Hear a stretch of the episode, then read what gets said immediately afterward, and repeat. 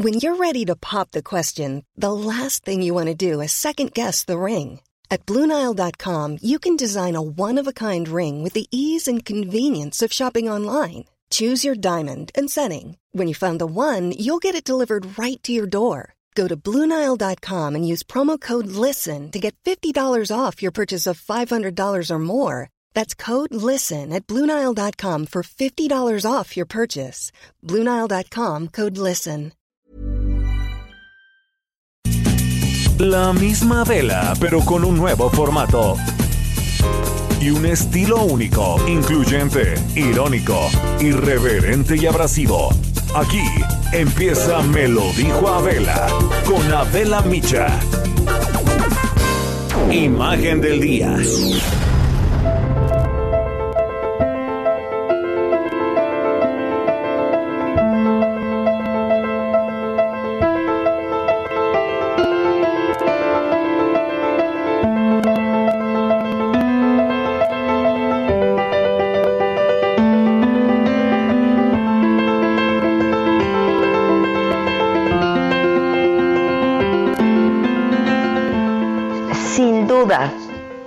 Uno de los grandes sectores afectados por la pandemia de COVID-19 es el educativo.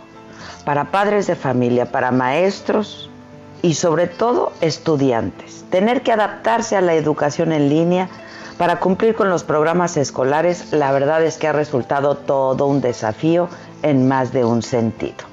Porque los padres han tomado el papel de educadores y los maestros, ante la prolongada cuarentena, pues han tenido que adaptarse a las nuevas tecnologías para seguir presentes y conectados tanto como sea posible.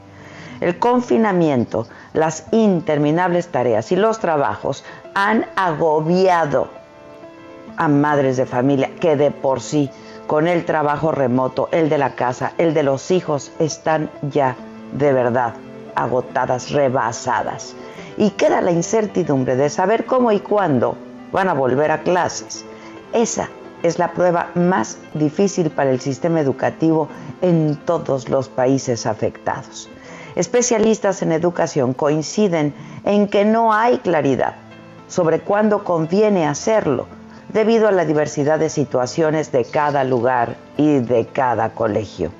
En México, cuando inició la cuarentena en marzo pasado, el ciclo escolar llevaba un 70% de avance, lo suficiente, consideran los maestros, para que junto con lo aprendido en las clases en línea puedan evaluar a sus alumnos.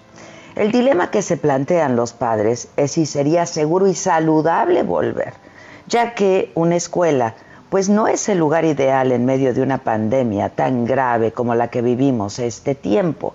Y por eso al menos 13 estados del país han descartado ya volver a las aulas este año escolar. En plena emergencia sanitaria sería de verdad muy complicado seguir las elementales medidas de higiene como el lavado constante y obsesivo de manos, la desinfección de objetos útiles, el fundamental distanciamiento social, y si bien los casos de coronavirus entre niños han sido poco frecuentes, se debe tener en cuenta que no solo ellos ocupan el espacio, porque están los maestros, porque está el personal de apoyo, está el personal administrativo. En Estados Unidos las autoridades están reconsiderando si reabren sus puertas en septiembre o prolongan ya el aislamiento hasta el 2021. Este año el coronavirus ha hecho que las graduaciones sean tan solo en video. Una gran tradición en las universidades y escuelas de todo el mundo.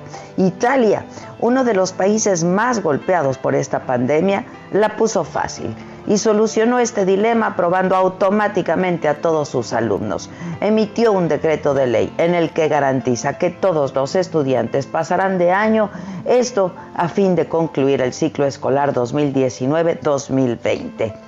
Si hay asignaturas que deban recuperar, ya lo harán después, dijo Lucía Solina, la ministra de Educación. En España, se anunció que solo la mitad de los alumnos volverán a clases en septiembre si no se encuentra una vacuna. Esta medida ha desatado una ola de críticas por parte de expertos que la consideran improvisada y que genera mucha alarma en la opinión pública.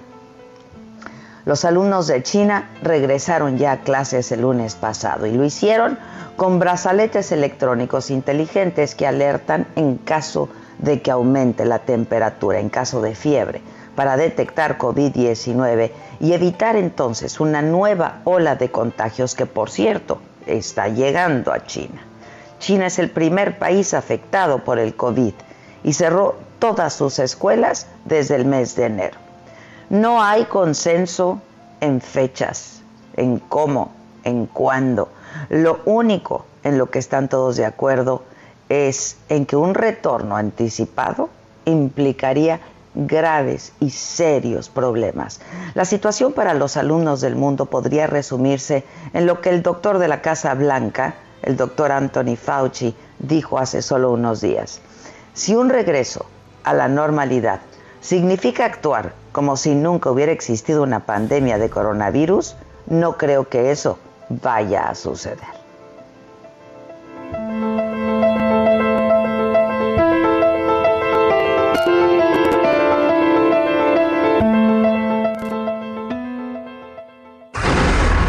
Resumen.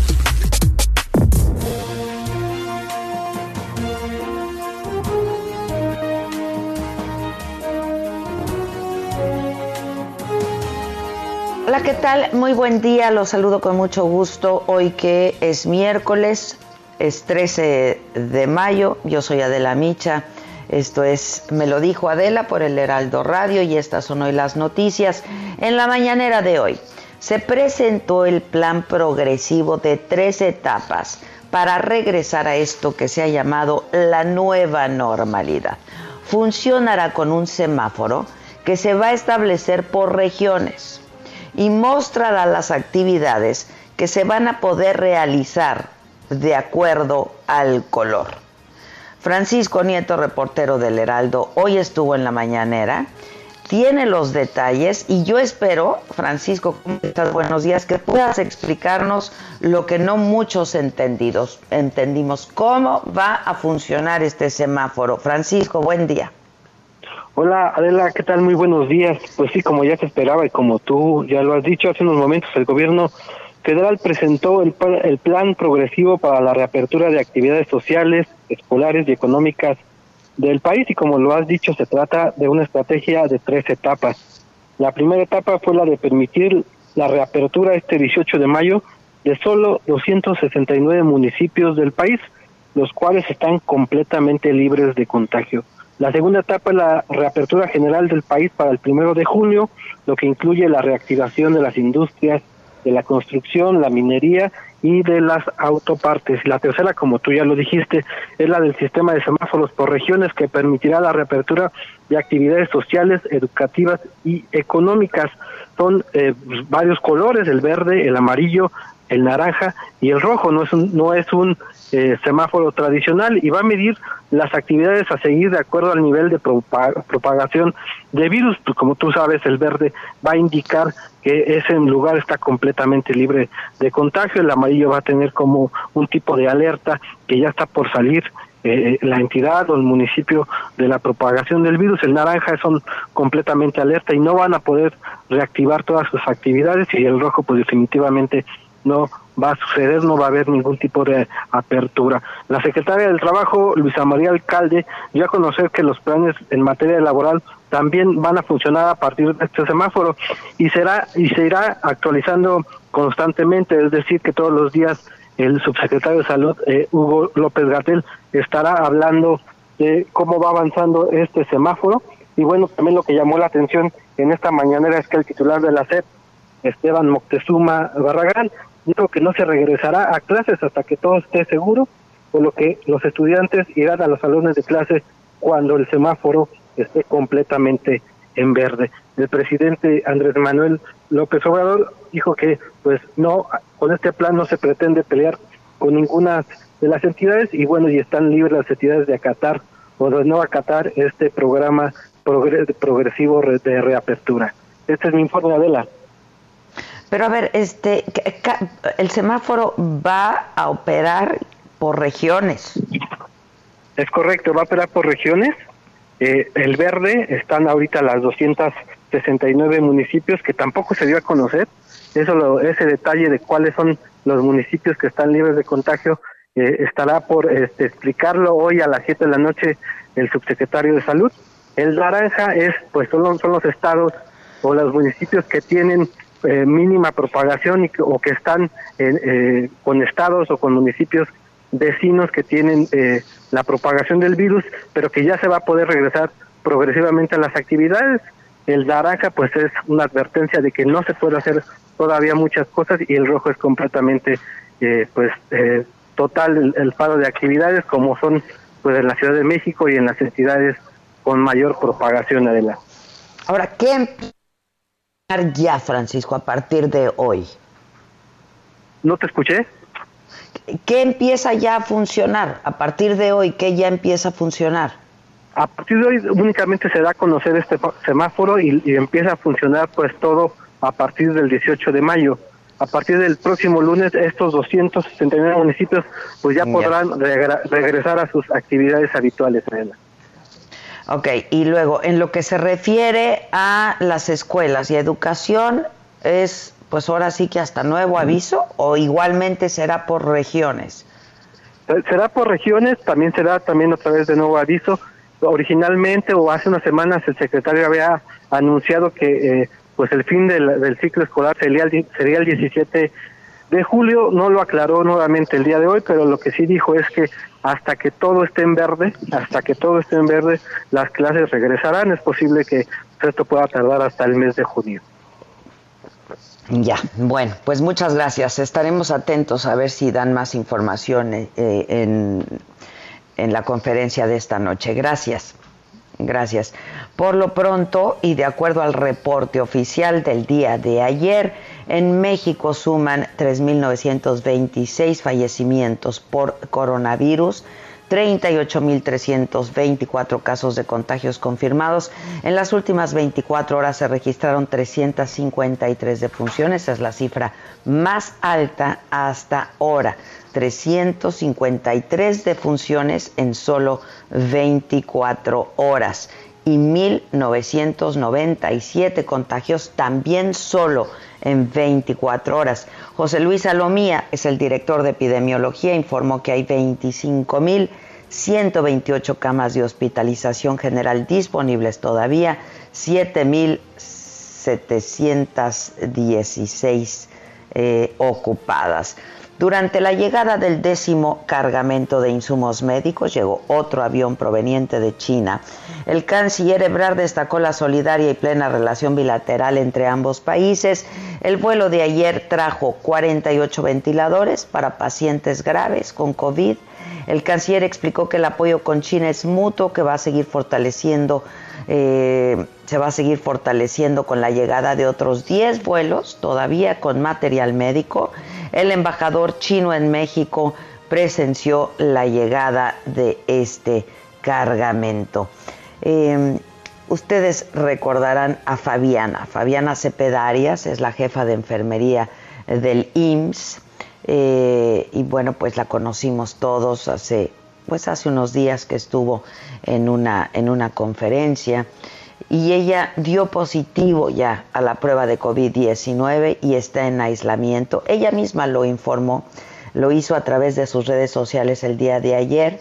en, una, en un mensaje por Twitter puso, soy bendecida por mi familia, amigos y colegas que me escriben para monitorearme. La jefa Fabiana envió un abrazo solidario a todas sus compañeras por el Día de la Enfermera, que fue justo ayer, aunque sea virtual y a sana distancia, escribió. Y 862 funcionarios del gobierno de la Ciudad de México han dado positivo a COVID-19, de ellos 85 murieron, que es una cifra muy alta y es una incidencia de mortalidad muy alta en México. Es el 10% de letalidad de los contagiados. 200 tianguis de la capital del país van a suspender labores para evitar la dispersión del coronavirus. Voy contigo, Carlos Navarro, ¿cómo estás? Buenos días, Adela, te saludo con gusto a ti y a tu auditorio. Y bien, en esta emergencia sanitaria, 862 funcionarios del gobierno capitalino dieron positivo a COVID-19 y es que de este monto, el 85% de los casos se encuentra en recuperación en su casa, mientras que el 15% restante permanece hospitalizado. A través de una tarjeta informativa, el Ejecutivo local informó que la mayoría de esos se han dado en los servicios de salud, así como de la Secretaría de Salud en estos casos, 104 adicionales ya se han recuperado y lamentablemente, como bien comentabas, 85 han perdido la vida. Y también más de 200 tianguis de la Ciudad de México van a suspender labores. En entre las alcaldías que han tomado esta decisión de manera general se encuentra Azcapotzalco, Iztacalco, Magdalena Contreras, Miguel Hidalgo y Coyoacán. En otras alcaldías como lo es Gustavo Amadero, se han suspendido labores en dos de los tianguis más grandes de la Ciudad de México, que son el de la Raza, así como el de la colonia San Felipe de Jesús. Y bien, estas medidas van a ser evaluadas semana con semana a ver cómo va el número de contagios y, el, y analizar de manera coordinada tanto con la Secretaría de Salud Federal como local para ver qué sucede en estos casos, pues son zonas de alto contagio. Adela, la información que tengo. Gracias, Carlos. Gracias. Debido al COVID, jueces penales de la Ciudad de México atienden a través de medios electrónicos a mujeres víctimas de violencia y los jueces darán trámite a la solicitud sin juicios de valor ni estereotipos y bajo el principio de la buena fe de las víctimas, de las denunciantes. Diana Martínez con más detalles de esta, de esta medida. Diana, ¿cómo te va? Buenos días. Hola Adela, ¿cómo estás? Buenos días. Pues sí, las mujeres víctimas de violencia que requieran medidas de protección ya pueden obtenerlas a través de medios electrónicos. El Poder Judicial de la Ciudad de México determinó que las víctimas podrán utilizar este mecanismo desde ayer martes y hasta que concluya la emergencia sanitaria para que se les proteja de forma pronta y ágil sin descuidar las acciones para prevenir contagios de COVID-19. Estos lineamientos que regulan el otorgamiento de las medidas y autorizan a jueces penales a concederlas por medios electrónicos están basados en la Ley de Acceso de las Mujeres a una Vida Libre de Violencia en la Ciudad de México y fueron emitidos por el Consejo de la Judicatura Local. Indican que la solicitud debe realizarse vía electrónica y de ser necesario se debe anexar documentación digitalizada. Todo es vía eh, portal del Poder Judicial de la Ciudad de México. La solicitud debe ser enviada en automático a un juez penal en turno, quien debe resolver si concede o no el mecanismo e informará a la víctima cuándo es la, audiencia y, en qué horario. Esta diligencia judicial se realizará en el juzgado penal en turno y debe comparecer el agresor con su abogado, mientras que la víctima y su defensor lo harán eh, mediante telepresencia por medios electrónicos. Ya. Muchas gracias, Diana. Pues es una buena medida, es importante. Gracias. Un voluntario de la Cruz Roja en el municipio de Tlapa de Comonfort Guerrero fue agredido, lo golpearon, le aventaron cloro. Eh, lo hicieron dos hombres que le exigieron que ya no esparciera el coronavirus. De verdad, no quepo en mi asombro de cómo sigue la gente comportándose ante estos profesionales de la salud. Carlos Navarrete, buenos días. Adela, buen día, buen día al auditorio. Efectivamente, comentarles que el día lunes un voluntario de la Cruz Roja en el municipio de Tlapa fue agredido a golpes y rociado con cloro por dos hombres que le exigieron que ya no esparciera el virus eh, COVID-19. Eh, la persona agredida es Mario Alberto Montiel Flores y fue su hijo, Luis Rafael Montiel Robles, quien dio a conocer el hecho a través de redes sociales.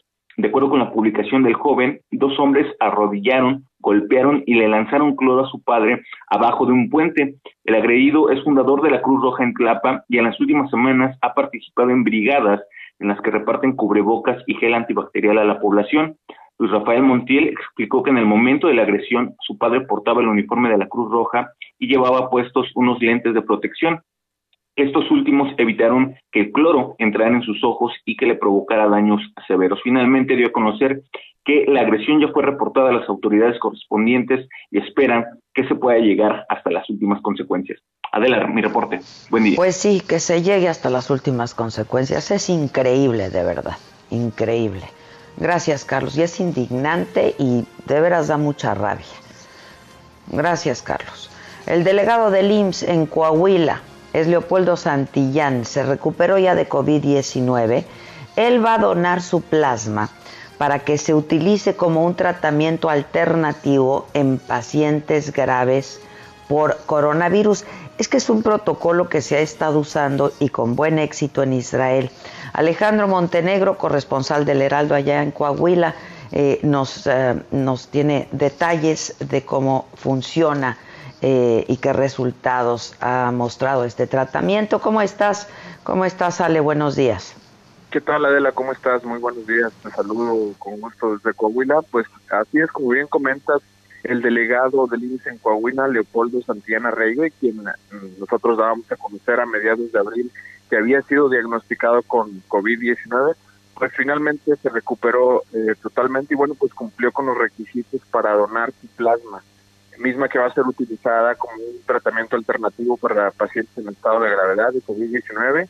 Se convirtió en el primer donador del, del primer donador de plasma del programa Plasma Convaleciente que realiza el IMSS en la Unidad Médica de Alta Especialidad en el estado de Nuevo León. Él cumplió con las indicaciones médicas de permanecer aislado durante todo, eh, desde que se le diagnosticó. Y bueno, pues recientemente ya resultó negativo en las pruebas que se le hicieron. Cumple con los requisitos para adherirse a este programa y el pasado jueves 7 de mayo acudió a realizar esta eh, donación que de acuerdo con el IMSS, cada donación que se hace de plasma se fracciona en tres aplicaciones que se pueden usar con igual número de pacientes de COVID-19 en estado crítico y bueno, pues aseguran que esto este, es para favorecer la recuperación de este tipo de pacientes. Finalmente, comentarte que después de hacer esta donación, el delegado del IMSS en Coahuila se comprometió a alcanzar una meta de por lo menos 100 donadores eh, correspondientes al estado de Coahuila como parte de este programa que está impulsando el IMSS. Es el reporte desde Coahuila de la. Pues, ¿Tienes, ¿Tienes detalles de cómo funciona el tratamiento, de en qué consiste este tratamiento? Y qué, qué nivel de éxito ha mostrado?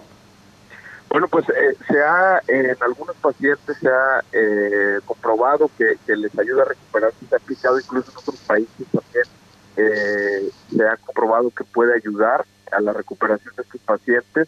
se les extrae el plasma de, de, la sangre a los pacientes que ya están recuperados y luego se utiliza para los pacientes que actualmente tienen eh, la enfermedad.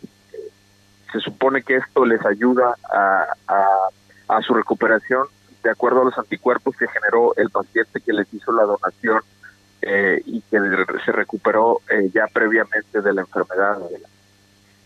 Pues muy bien, ojalá que sí. Muchas gracias Alejandro. Gracias, buenos, días. gracias. Y en otras informaciones, eh, eh, los documentos del operativo rápido y furioso que permitió el ingreso de miles de armas a México, eh, donde Estados Unidos, desde Estados Unidos, esto fue durante la administración del presidente Calderón. Bueno, fueron clasificados como restringidos. Misael Zavala, en un par de minutitos, si nos puedes decir cómo está eh, este reporte, que nos tenemos que ir a una pausa. Claro que sí, Adela, rápidamente. Durante nueve años se han mantenido clasificados como reservados los documentos internos que intercambió el gobierno de Felipe Calderón con la representación diplomática en Washington sobre el operativo rápido y furioso que ahora ha desempolvado el presidente Andrés Manuel López Obrador. De acuerdo con un oficio de la Cancillería a finales de 2011, la Subsecretaría para América del Norte de la Secretaría de Relaciones Exteriores precisó que el gobierno de Calderón intercambiaba ya diversas comunicaciones con la representación en Washington, eso entre los meses de marzo y diciembre de 2011. Sin embargo, la información en ese momento fue clasificada como reservada por 12 años.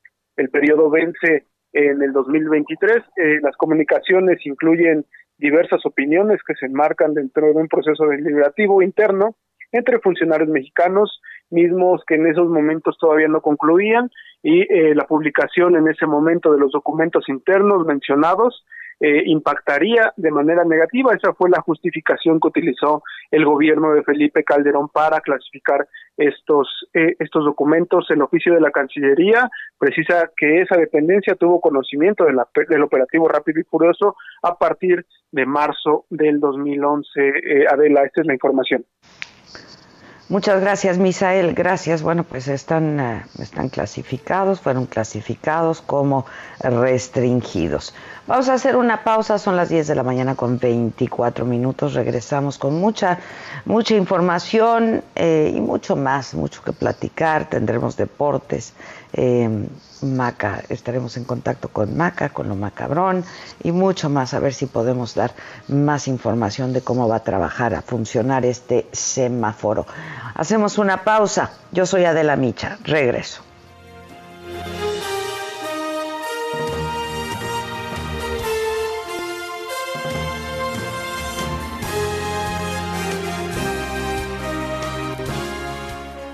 ¿Cómo te enteraste? ¿Dónde lo oíste? ¿Quién te lo dijo? Me lo dijo Adela. Regresamos en un momento con más de Me lo dijo Adela por Heraldo Radio. Continuamos con el estilo único y más incluyente, irónico, irreverente y abrasivo en Me lo dijo Adela por Heraldo Radio.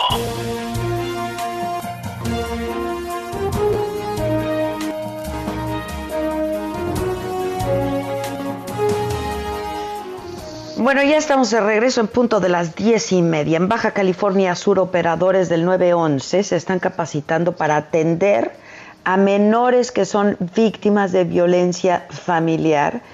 Es un delito que lo mismo que la violencia a las mujeres se ha disparado durante esta época de cuarentena.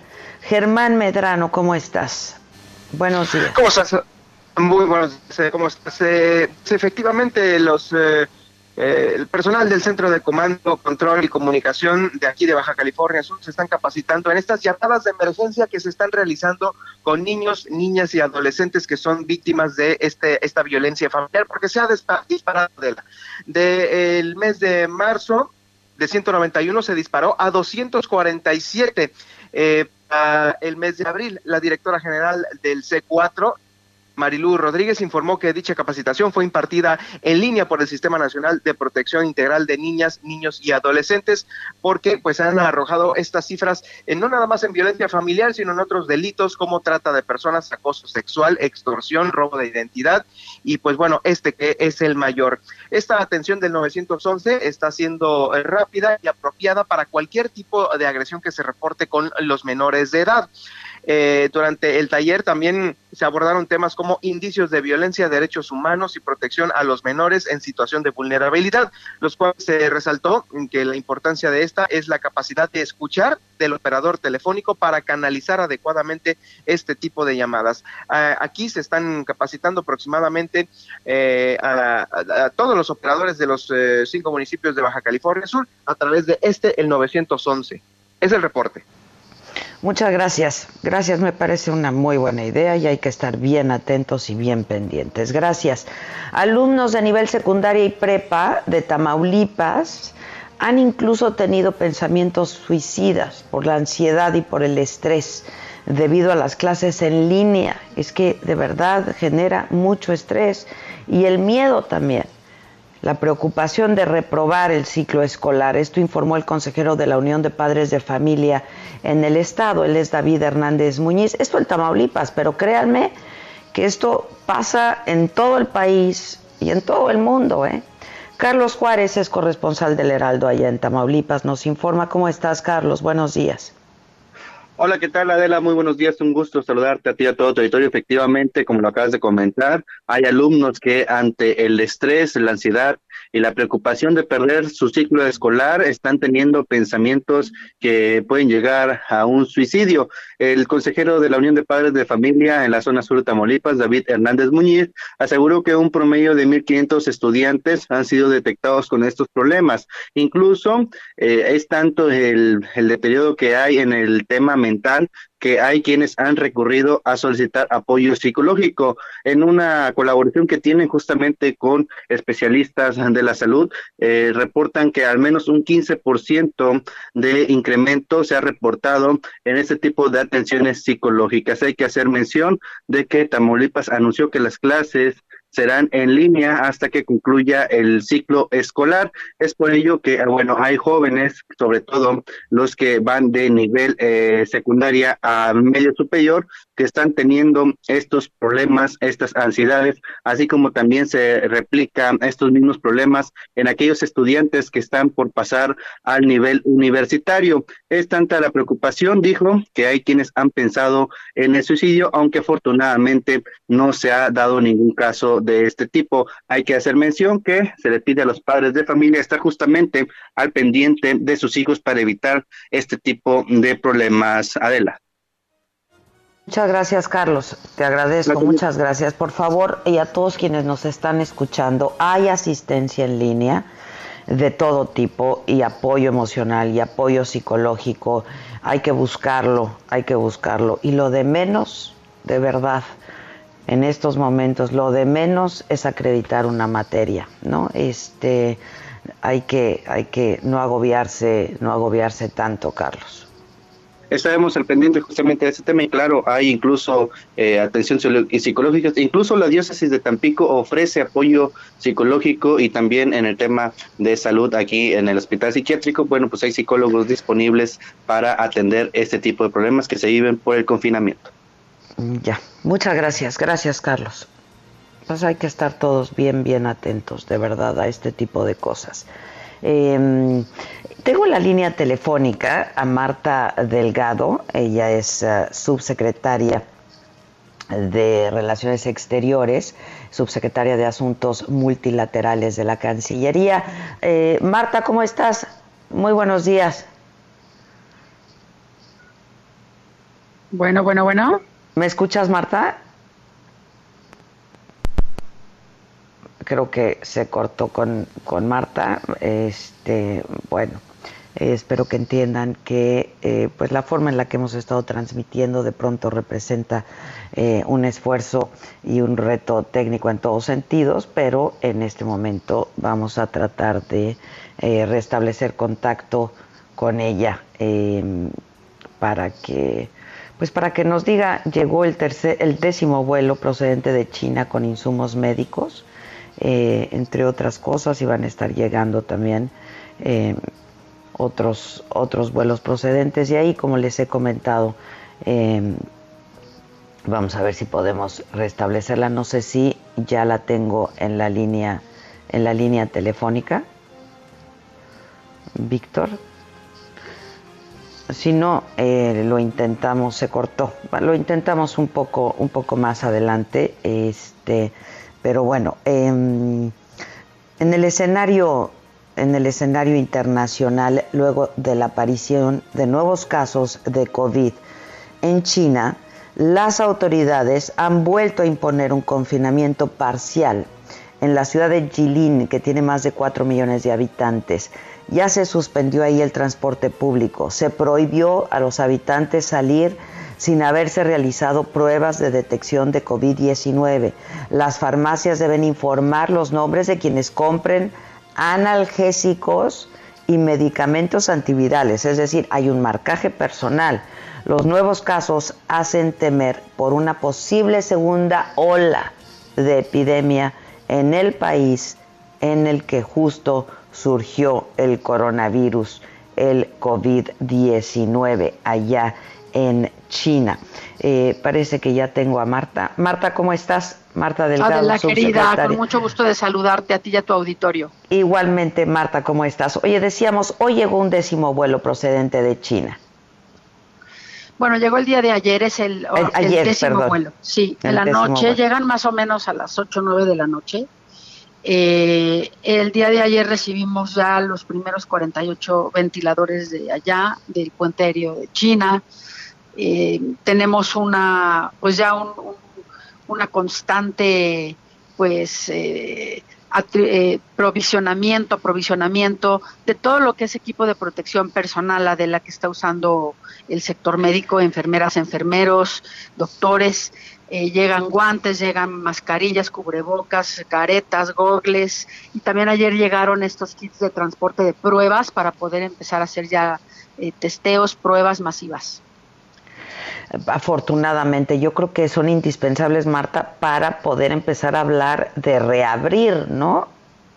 Reabrir la economía, reabrir la educación, etcétera. Sí, exactamente. Ya también esta mañana se anunciaron algunos de los de las medidas y de la de las fases que va a tener este regreso, ¿no? A, a una normalidad, como le dicen, una nueva normalidad, ¿no? Este, Marta, entiendo que hoy llegó también otro puente aéreo, este procedente de Estados Unidos, ¿es así? Algo sí. igual.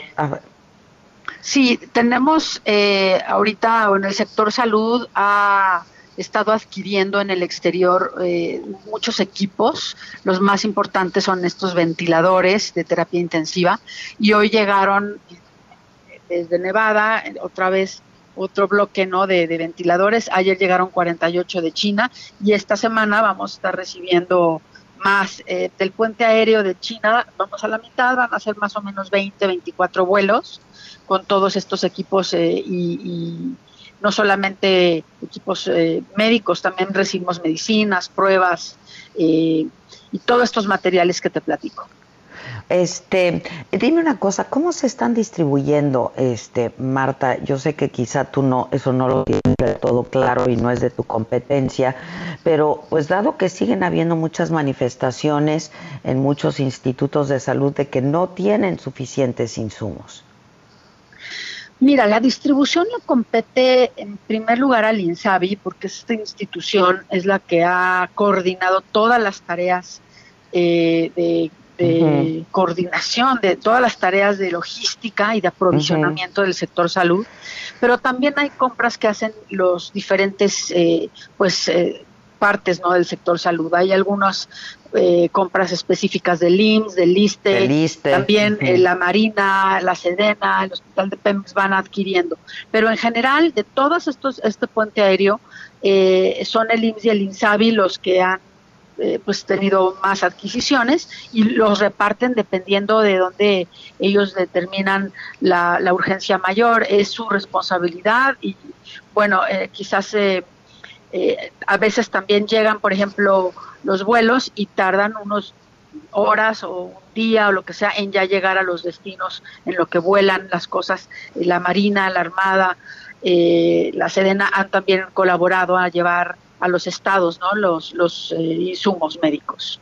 Eh, pero estas son compras que hace, eh, son adquisiciones que hace el gobierno federal, ¿no? Exacto. Y entonces ya se, se distribuyen. Sí. Ahora, dime algo, Marta. Este, están, ¿cuándo se reciben más insumos y qué tienen previsto todavía? ¿Qué se tiene previsto? Mira, tenemos un puente aéreo permanente, realmente ha sido muy exitoso, por eso ayer también el canciller Marcelo Ebrard fue junto con el embajador de la República Popular China al aeropuerto porque es el décimo vuelo, vamos como a la mitad. Y eh, la verdad, Adela, es el puente más nutrido y no hay otro país en el mundo que tenga este flujo materiales como lo tenemos nosotros con China. Muchas personas dicen, bueno, ¿por qué se compran fuera las cosas y no se compran aquí? Y en realidad el sector salud primero sí ha tenido un aprovisionamiento, una dotación muy importante del mercado nacional, pero debido a la pandemia también la producción ha bajado, debido a la pandemia la demanda ha crecido, o sea, la cantidad de cosas que se necesitan son grandísimas. Y otros países también están en medio de la pandemia y sus cadenas de producción pues se han afectado. Por eso es el valor que tiene este puente aéreo con China, porque es el principal productor de estos insumos en el mundo. Y están llegando permanentemente, Adela. El próximo sábado llega el que sigue, también va a traer ventiladores, va a traer también pruebas. El domingo llega otro, es decir, que estamos teniendo vuelos permanentemente. Pues es que es insuficiente lo, que se pueda producir en México, ¿no? Sí, ese es un complemento, o sea, de los dos mercados hasta se está adquiriendo el sector salud, compra también en México, compra en Estados Unidos, algunas cosas en Europa, pero el grueso del equipo de protección personal está viniendo de China. Ahora, ventiladores, que es la principal preocupación, Marta, se van a seguir adquiriendo. Sí, bueno, las adquisiciones las hizo ya el sector salud hace meses, bueno, ya casi meses. Y ahorita lo que pasa es que se están recibiendo. Sabes, el de la demanda de estos equipos a nivel global ha sido muy alta, o sea, todo el mundo es una, pues arrebatado, o sea, todos estos productos, ajá y México pues recurrió al canal diplomático para conseguir adquirir y acceder ¿no? a la mayor cantidad posible. Entonces con dos países en particular con Estados Unidos y con China. Y van a seguir llegando eh, todo el todo estas semanas todo el mes de mayo y junio van a llegar eh, ventiladores. Toda esta semana y todo el próximo mes entonces Marta. Sí así es Oye, Marta, aprovecho para preguntarte, este, Roberto Velasco dio positivo para COVID-19, es el, vocero de la Cancillería. Sí, fíjate que sí, es un muy querido colaborador, muy cercano de nosotros en la Cancillería. Digo, te lo pregunto porque si ustedes están haciendo prueba de manera regular, este y qué tanto contacto tienen ustedes con él y el canciller, por supuesto, ¿no? Mira, todas las precauciones han sido tomadas. Él se encuentra muy bien de salud. Eh, en la Cancillería, bueno, estamos trabajando en las oficinas, no la cantidad de gente de siempre, somos la verdad muy poca gente los que estamos yendo todos los días. Roberto, su servidora, somos de, los que estamos yendo, pero te diría que el canciller, todos tenemos muchas precauciones eh, y bueno, la verdad le deseamos muy pronta recuperación, los demás se sienten muy bien, el jefe también, entonces eh, esperamos que se recupere él muy pronto. Oye, este, Marta, dime algo, este, ¿ustedes se hacen pruebas, se aplican pruebas de manera regular? Mira, nosotros hemos tenido que hacerlo. Por ejemplo, a mí me ha tocado ir en los vuelos para viajar a China. tienes que sacarte la prueba, ¿no? y, y, hoy me toca también otra vez. Entonces, es lo que sí, sí, sí nos hacemos. Oye, y dime algo, esta, esta eh, parte de los insumos decíamos, este, pues son las pruebas rápidas, ¿no? Y de diagnóstico. ¿Cómo van a funcionar y este, cuántas se están adquiriendo? Porque, pues parte de la, parte de la, de la queja y de la denuncia aquí es que no se están haciendo pruebas suficientes, este, pues porque no hay pruebas suficientes, Marta. Mira, el sector salud ahorita va a recibir un, buen cargamento el sábado, pero pues eso sí es una parte como de política pública que ellos tienen que determinar, ¿no? y, y, a mí me parece que ya en la estrategia de regreso lo están considerando, también se han estado evaluando la COFEPRIS, el INDRE, el sector salud han estado evaluando las pruebas distintas que hay en el mercado. Es importante decirte que en estos meses, últimos tres, han ido mejorando la sensibilidad, la rapidez de las pruebas de manera muy importante. Hace tres meses nos mandaron buscar pruebas y había pruebas pues que se tardan días, que no eran tan sensibles, que tenían índices de error muy altos. Eh, en el Inter los, los países y los desarrolladores de estas pruebas han trabajado intensamente y hoy ya hay acceso, semanas después, ¿no? Hay ya acceso a pruebas que son más rápidas, que son más sensibles, más exactas, y yo creo que eso es lo que está evaluando el sector salud. Ya. Marta, pues te agradezco mucho, cuídate, eh, cuídate mucho este, y estemos en contacto. ¿Tienes previsto hacer otros viajes tú? Supongo que las medidas de, de, seguridad en cuanto, en cuanto a salud para viajar a otros países es muy estricta, ¿no? Y sobre todo a China. Sí, ahorita primero las líneas aéreas tienen ya unos protocolos muy desarrollados de seguridad. Eh, pues me ha tocado ver cómo por ejemplo, en el avión, ya ves que últimamente yo, yo sentía en los últimos años que te iban apretando más y más y más en los en los asientos. Ya no cabía, ya no podías ni leer el periódico en, un asiento de avión. Y hoy lo están espaciando a las personas, no llenan los aviones, eh, los que tienen vuelos comerciales, ¿no? En este caso que se viaja a China es un vuelo de carga. Aéreo, claro es un puente y, sí hay muchísimas restricciones para, para viajar. Tiene que ser personal diplomático, tiene que obviamente tener la prueba, tener una serie de cosas, de, requisitos para ir. Yo no tengo ahorita un, viaje en puerta, pero sí hay necesidad por algunos temas de cuando voy es porque tienen que, hacerse algunas recepciones especiales de cosas o firmarse algunos eh, permisos especiales, o sea, cosas muy particulares. No, no voy a todos los vuelos. Ya. Marta Delgado, muchísimas gracias. Cuídense. Adela, gracias a ti. Gracias. y la verdad que qué buen trabajo han hecho en la, en la Cancillería, ¿eh? de veras. Muchas gracias. Bueno, creo que ya no me escuchó, este, pero muchas gracias a Marta Delgado, subsecretaria de Asuntos Multilaterales de la Cancillería. Animalito, ¿cómo estás? Hola jefa, ¿cómo estás? Muy buenos días. ¿Cómo te va? Pues muy bien, aquí andamos con esta información que se da en los últimos momentos del mundo del deporte.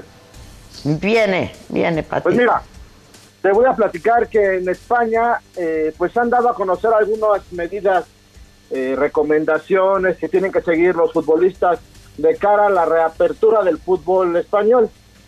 La Federación Española dio a conocer que, bueno, se van a dar ah, unos partidos amistosos previamente con el fin de que ningún jugador pues esté dentro del terreno de juego 45 minutos, esto para prevenir eh, las lesiones. Luego de que han estado parados sin actividad, pues las lesiones podrían darse pues, pues realmente muy a flor de piel porque pues esta inactividad pues los ha tenido un poco eh, pues digamos propensos a las lesiones y bueno ya una vez recuperado esto van a empezar a seguir otras medidas de salud como pues evitar los festejos efusivos escupitajos dentro de la cancha y por supuesto pues la, la actividad y la reactivación del fútbol sin público en los estadios del fútbol español.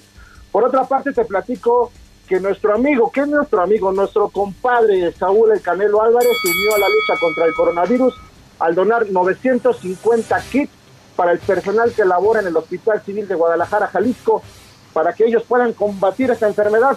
Eh, no es la primera vez que el Canelo Álvarez se suma a este tipo de actividades de donaciones para el sector salud.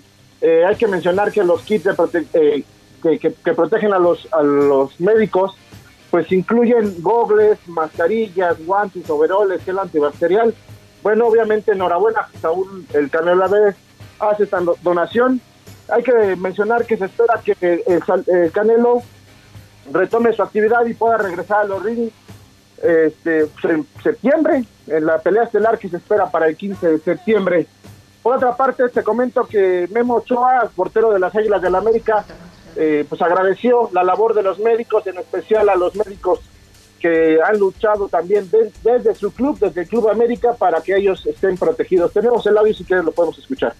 Que son momentos pues muy, muy difíciles, muy complicados, que a veces uno no se da cuenta por más que esté en casa, no se da cuenta de la, situación, pero pues, tú eres una de las personas que realmente debemos escuchar, ver, valorar y que además tiene que gente verte y escucharte para hacer conciencia de, lo que está pasando. Muchísimas gracias por, por todo lo que, lo que haces.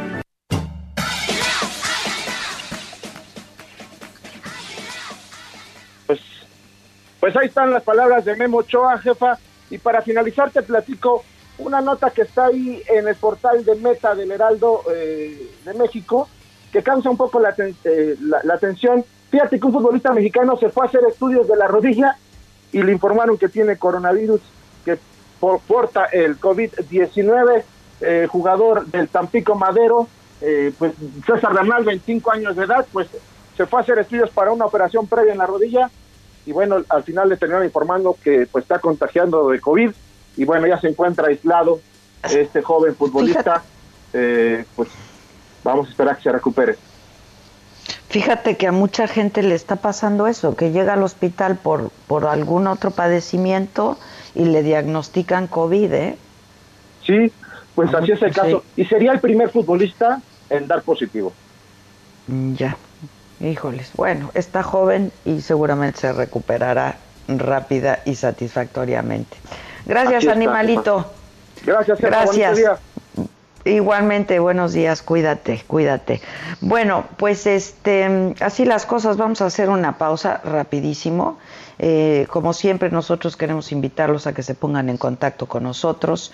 Eh, nos eh, pueden llamar a nuestro número de WhatsApp, ahí pueden dejarnos un mensaje de texto, de audio, eh, nos pueden incluso mandar un, mensaje en video también y nosotros pues en la medida de lo posible les respondemos a todos, los ponemos en línea, etcétera. Así es que, bueno, hacemos una pausa, les damos nuestro teléfono en este momento y regresamos con mucho más todavía este, esta mañana de miércoles. No se vayan.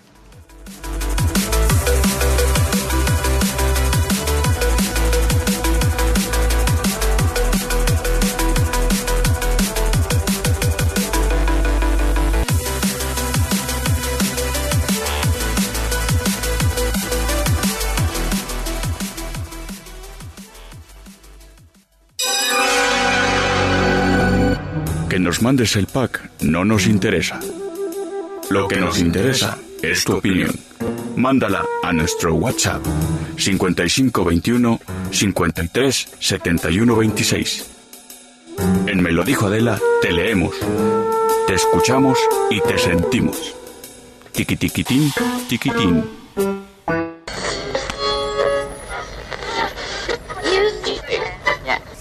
Dolor en el... O sea, ¿sientes placer con el dolor?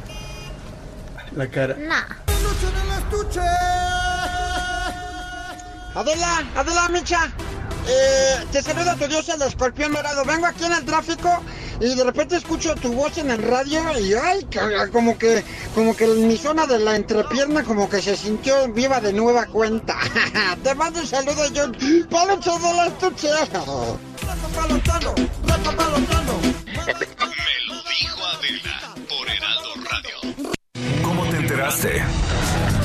¿Dónde lo oíste? ¿Quién te lo dijo? Me lo dijo Adela. Regresamos en un momento con más de Me lo dijo Adela por Heraldo Radio. Continuamos con el estilo único y más incluyente, irónico, irreverente y abrasivo en Me lo dijo Adela por Heraldo Radio. La entrevista.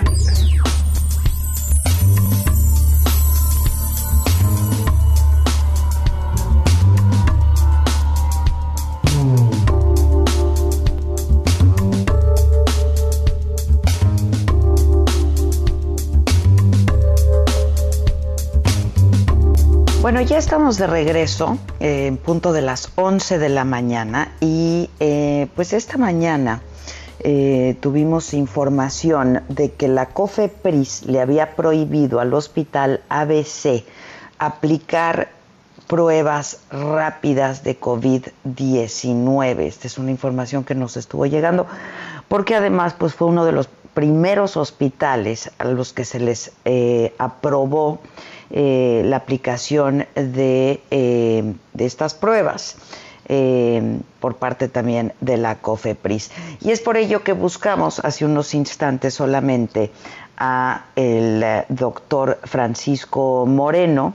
El doctor Moreno es infectólogo y además, bueno, pues es el encargado del programa COVID-19 en el Centro Médico ABC. Paco Moreno, ¿cómo estás, Paco? Buenos días. Buenos días, ¿cómo estás? Gracias por dejarme participar aquí en tu programa. Al contrario, Paco, muchas gracias. Oye, este, bueno, pues yo te conozco, te conozco bien, incluso alguna vez te he consultado. Este, dime, ¿cómo, están las cosas y, eh, pues, de entrada, qué hay de esta prohibición por parte de COFEPRIS? Eh, a ver, te explico. Hay dos tipos de pruebas que se hacen para COVID. Unas que son diagnósticas, que es el PCR, ese lo seguimos haciendo, la prueba diagnóstica la seguimos haciendo, la hacemos prácticamente para los pacientes que se van a internar y para, y para el personal médico que estamos laborando, porque eh, pues son una cantidad de pruebas importantes. Estábamos empezando a realizar una prueba que se llama serológica, lo que mide son anticuerpos, porque nos es muy útil para los pacientes que se recuperaron y tienen títulos altos de anticuerpos, les extraemos el plasma, que es la parte líquida de la sangre, y se la pasamos a pacientes que están enfermos. Esos anticuerpos que ayudaron a que el paciente que se recuperó rápido de la enfermedad pueden ayudar a los otros pacientes que están enfermos a mejorar. Pero para eso necesitas una prueba que determine una cantidad de anticuerpos. Esa prueba la eh, establecimos, la empezamos a mandar a la clínica Mayo, la maquilábamos porque aquí COFEPRIS todavía no ha autorizado ninguna prueba serológica en el país. Entonces, como nos surge esto, porque pues estamos llenos, y necesitamos ayudar a, ver encontrar tratamientos que nos aceleren la recuperación de los pacientes para poder recibir más pacientes y evidentemente para mejorar a los que están enfermos, empezamos a hacer esa prueba. Y bueno, ayer nos las, eh, pues nos las detuvieron. Eh, no todavía no tenemos respuesta, es que esto va a ser algo permanente, cuál es la razón, cuál es el motivo, pero pues evidentemente eh, pues nos pone freno a un tratamiento que estamos por iniciar. Ahora, pero dime algo, este, ¿qué argumentan? Porque lo mismo pasó con, con el otro tipo de pruebas de diagnóstico, ¿no? Este, pues estuvieron deteniendo, estuvieron aplazando y bueno, al grado de que pues hemos llegado a pensar que simplemente no quieren que se hagan las pruebas. Pues mira, eh, la verdad es que aquí pues no te dan argumentos, te dicen no puedes seguir haciendo esto y si, y si tú no cumples, pues puedes tener una sanción eh, grave, ¿no? Entonces, pues lo que estamos esperando es que pues analicen bien la situación y, y, nos permitan volverlas a hacer o que liberen alguna de las pruebas que eh, no han liberado en México, porque estas pruebas eh, en otro sentido también tienen una gran utilidad. Si tú tuviste, hay 25 personas que no se dan cuenta que tienen COVID, se llaman asintomáticos. Y en todo el mundo el 25%... están empezando a hacer esas pruebas para reactivar la economía. ¿Por qué? Porque esas gente ya no tienen que estar este, confinadas. Entonces, urgen esas pruebas, pero pues todavía Cofepris no libera ninguna. Eh, me imagino que están viendo cuáles son las que son adecuadas, pero pues hay pruebas que ya están aprobadas por la FDA. Entonces, pues, sería ideal que nos aprobaran esas pruebas, ¿no? Es que si no se ve muy difícil que se pueda reabrir, porque eh, incluso, ¿no? Este, hace un rato estábamos hablando de la posibilidad de que los niños regresen a sus cursos escolares. Si no, si no hay estas pruebas, se, se antoja muy difícil poder reabrir la economía, ¿no, Paco? Mira, lo que pasa es que... Se va a dar un contagiadero otra vez. Exactamente, mira, lo que sucede es que el niño es de muy bajo riesgo, estoy totalmente de acuerdo. Realmente los niños pues prácticamente tienen 0% de mortalidad, pero el problema es que el niño vive con alguien. Y pues entonces, si el niño se contagia, pues él le va a ir bien, pero a lo mejor el abuelo que lo cuida en la tarde o la abuela, porque eso sucede mucho en México, no le va a ir muy bien. Entonces, sabiendo cuál es la inmunidad eh, en Nueva York es del 30%, porque hicieron pruebas masivas de inmunidad. Y entonces ahí la apertura va a ser un poquito más segura, porque tienes entonces ya una población que es inmune en una gran cantidad. Ahora, de hecho, las pruebas de diagnóstico se hacen muy pocas, se están haciendo, es el país donde menos pruebas se están haciendo, es México. 146 en la lista de países, cuando somos el 17 en número de, casos y el 13 en números de muertos. Y somos el 146 en pruebas. Pero ¿qué, ¿qué, lectura le das, Paco? Es decir, ¿son caras las pruebas? ¿No se adquirieron, no se compraron, no hay suficientes en el mercado? ¿Qué lectura le das, Paco? Pues son caras y pues el, el modelo que se diseñó para seguir esta epidemia, pues es un modelo eh, muy hacia una eh, cuestión de austeridad y pues un modelo que, que no se lleva en otras partes del mundo, porque si se llevara en otras partes del mundo el mismo modelo que nosotros tenemos, pues no estaríamos en 146 de pruebas. Guatemala tiene más pruebas que nosotros. Por millón de habitantes, Guatemala, Panamá, Dominicana, o sea... Costa Rica, sí, sí, sí. Y además, los países. Mira, la verdad es que no es un capricho nuestro. La Organización Mundial de la Salud ha dicho, para ir a acorde a esta pandemia hay que hacer pruebas, pruebas y pruebas. Y pues este, pues aquí no. No, aquí no, pero además este, bueno, pues a ustedes los atan de mano también, ¿no? Como como hospital privado. Este, oye, Paco, este tratamiento del que me dices, el plasma, ha probado buen éxito en, en otros países. Yo sé de Israel, por ejemplo, eh, que es un, es un tratamiento que están aplicando y con muy buen éxito. Ahora yo daba la información de que en el estado de Tamaulipas lo estaban haciendo, lo iban a empezar a hacer también, pero para ello se requieren este tipo de pruebas, ¿no? Mira, lo están haciendo y tienen muchísimo mérito, lo hizo Nuevo León, lo hizo el IMSS y lo está empezando a hacer Tamaulipas y tienen un gran mérito, pero lo que nosotros queremos es seguir los protocolos de otros países en donde no solamente lo haces en pacientes que sabes que ya se curaron y que asumes que tienen anticuerpos, sino lo que buscas es el paciente que tiene un título de anticuerpos muy alto, porque ese paciente tiene muchos anticuerpos en su sangre y entonces es como si le vas a dar una infusión de un medicamento más alta. La forma de lograr eso es haciendo pruebas de anticuerpos, porque si no entonces pues yo ah, pienso que tú debes de tener mucho, pero pues aquí lo que tratamos de tener es la mejor evidencia. Sí, claro, claro. Ahora, los anticuerpos, esa gente que ya le dio el, el, el, COVID, ¿no? Este, y para ello, pues hay muchos pacientes que fueron asintomáticos, no puedes saber si lo tienen o no, si lo tuvieron o no. Así es. Ahora, hay, hay temor en el mundo de que si con esos anticuerpos te vuelves a contagiar. Hasta ahorita no está reportado que exista eso.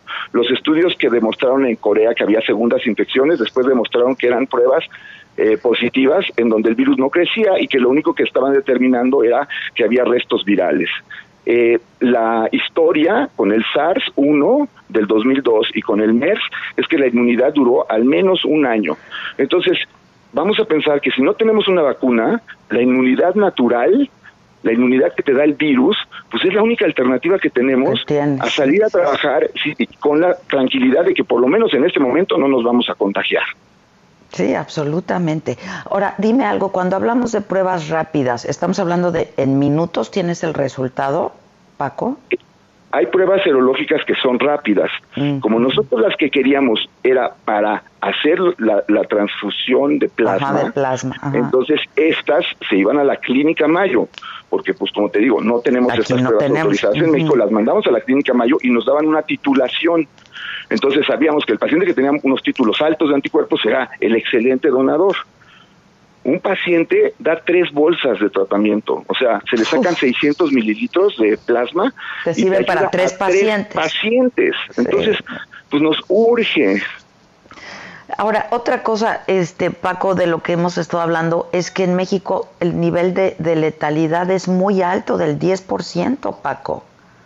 También a diferencia de otros países, ¿no? La tasa de mortalidad está siendo muy alta muy y la tasa de mortalidad hospitalaria también es muy alta. Aquí en el ABC, afortunadamente, pues tenemos un servicio de terapia intensiva maravilloso, tenemos una mortalidad de menos del 2% en pacientes hospitalizados. Pero esto desafortunadamente no se presenta en todos los centros. Claro, claro. Ahora, ustedes van a seguir mandando las pruebas a la clínica Mayo, pero esto toma tiempo y aquí estamos hablando de que hay pacientes que se mueren en podemos hacer eso. Nos cancelaron a eso tampoco lo pueden hacer. A la clínica Mayo. A eso también lo cancelaron. Así es. No, pues, no, o sea, es un tratamiento entonces que ya no pueden aplicar. Ahorita no podemos hacerlo. Este, Paco, tú eres un hombre con mucha experiencia, con una gran trayectoria. Dime, ¿qué, has visto diferente con esta epidemia? ¿Qué, ¿Qué, estás viendo diferente con esta enfermedad? Digo, este, yo he hablado con doctores de, pues, de otros países y me dicen, nunca habíamos vivido algo parecido. Totalmente de acuerdo. O sea, a ver, este, esta epidemia, esta pandemia agarró al mundo eh, totalmente desprotegido.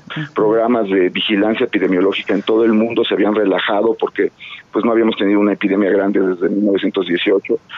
Pero eh, el problema es unir fuerzas. O sea, nosotros nos está yendo bien porque tenemos comunicación con hospitales en Corea, con hospitales en Barcelona, en, Italia, en Estados Unidos, eh, y entonces vemos cuáles son los, los, los, tratamientos, los mecanismos de ventilación y todo que más resultados dan. Es cuando más unidos debemos de estar. Este, Paco, ustedes están en el, en el, en el hospital ABC, ustedes están usando ventiladores en todos los pacientes o en casos extremos. ¿Qué otros protocolos, qué, tratamientos están dando, este, Paco? ¿Qué, Mira, eh, hay tratamientos que se han dado, tenemos un protocolo de tratamiento que incluye medicamentos que han sido utilizados en otros países con éxito.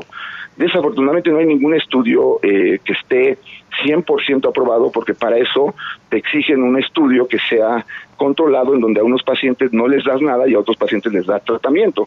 y eso evidentemente pues tiene la cuestión ética importante, ¿no?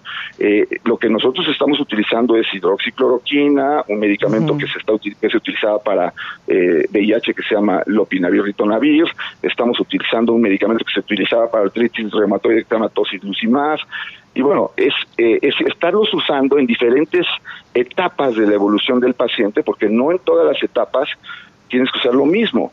El mismo eh, que está muy de moda, el remdesivir que aprobaron en Estados Unidos, este remdesivir todavía hay estudios que demuestran que pues, si lo usas muy tarde no tiene beneficio. El plasma es de lo poco que ha demostrado que ha tenido éxito en etapas iniciales y en etapas tardías.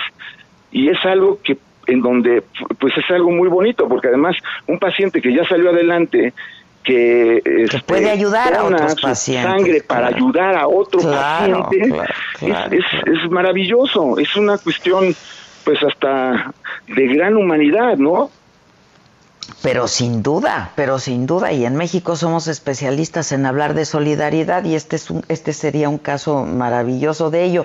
Ahora, entiendo que el IMSS es una institución certificada para tratar con plasma, ¿no? A los pacientes.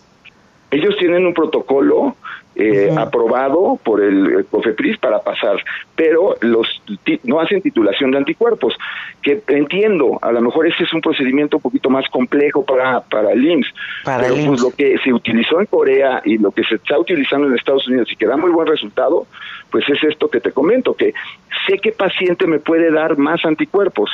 Y entonces pues eh, ayudas en una forma, es como si le estás dando una medicina más potente. Y si hay la forma de identificarlo, pues te gustaría tenerlo y te gustaría hacerlo bien. Pues supongo y puedo imaginar el nivel de impotencia y frustración de los médicos, ¿no? El tuyo, Paco. O sea que tú decías algo que es muy interesante. O sea, el problema es que de cada tres pacientes al menos uno va a necesitar ventilador. El problema no son las camas de hospital, el problema son que tienes que tener ventiladores disponibles por si alguno de los pacientes que tiene internado y que tienes internado necesita ventilador.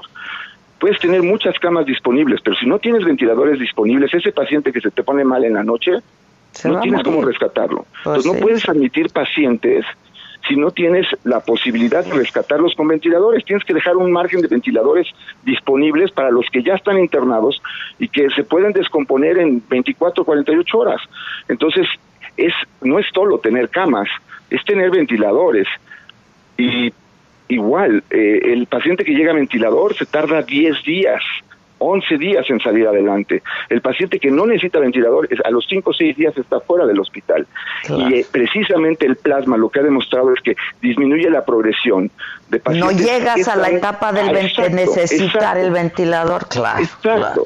Entonces necesitamos eso porque eso ayuda no solamente al paciente que está aquí, sino ahorita prácticamente estamos cerrados, no tenemos camas porque no tenemos ventiladores.